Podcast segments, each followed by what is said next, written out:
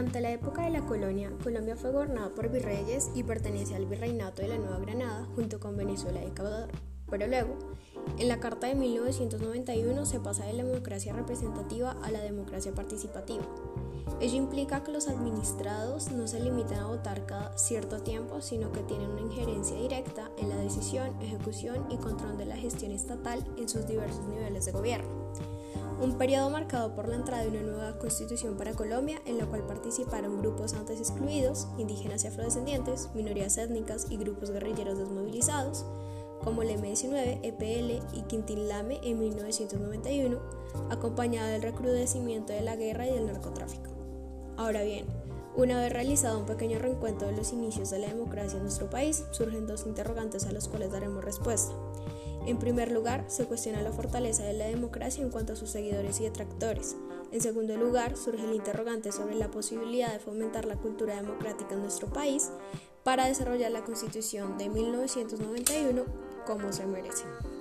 En respuesta a la primera pregunta, considero pertinente mirar el clima político que se vive en el país actualmente, pues esto en cierto punto puede llegar a ser un factor determinante en las posturas que pueden llegar a tomar los ciudadanos en cuanto a la democracia.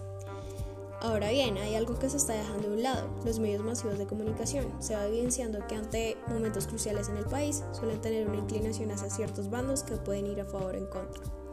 El problema de si se tienen más seguidores o detractores de la democracia radica en la poca o información o información tergiversada que reciben los ciudadanos. Considero que no es pertinente afirmar en qué línea de apoyo una democracia, pues de acuerdo al tiempo que se van evidenciando surgen esos movimientos.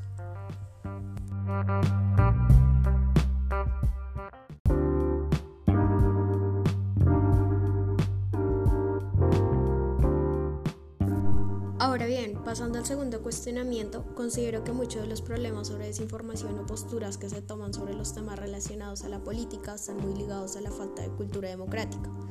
Si bien es posible implantarla, pero esta requiere de un arduo trabajo en un principio por evitar el constructo en la ciudadanía sobre la visión catedrática aburrida y no instructiva que se tiene sobre la misma. En segundo lugar, abrir espacios de participación para la ciudadanía donde se les haga partícipe de construcción de políticas públicas y o proyectos que mejoren su calidad de vida.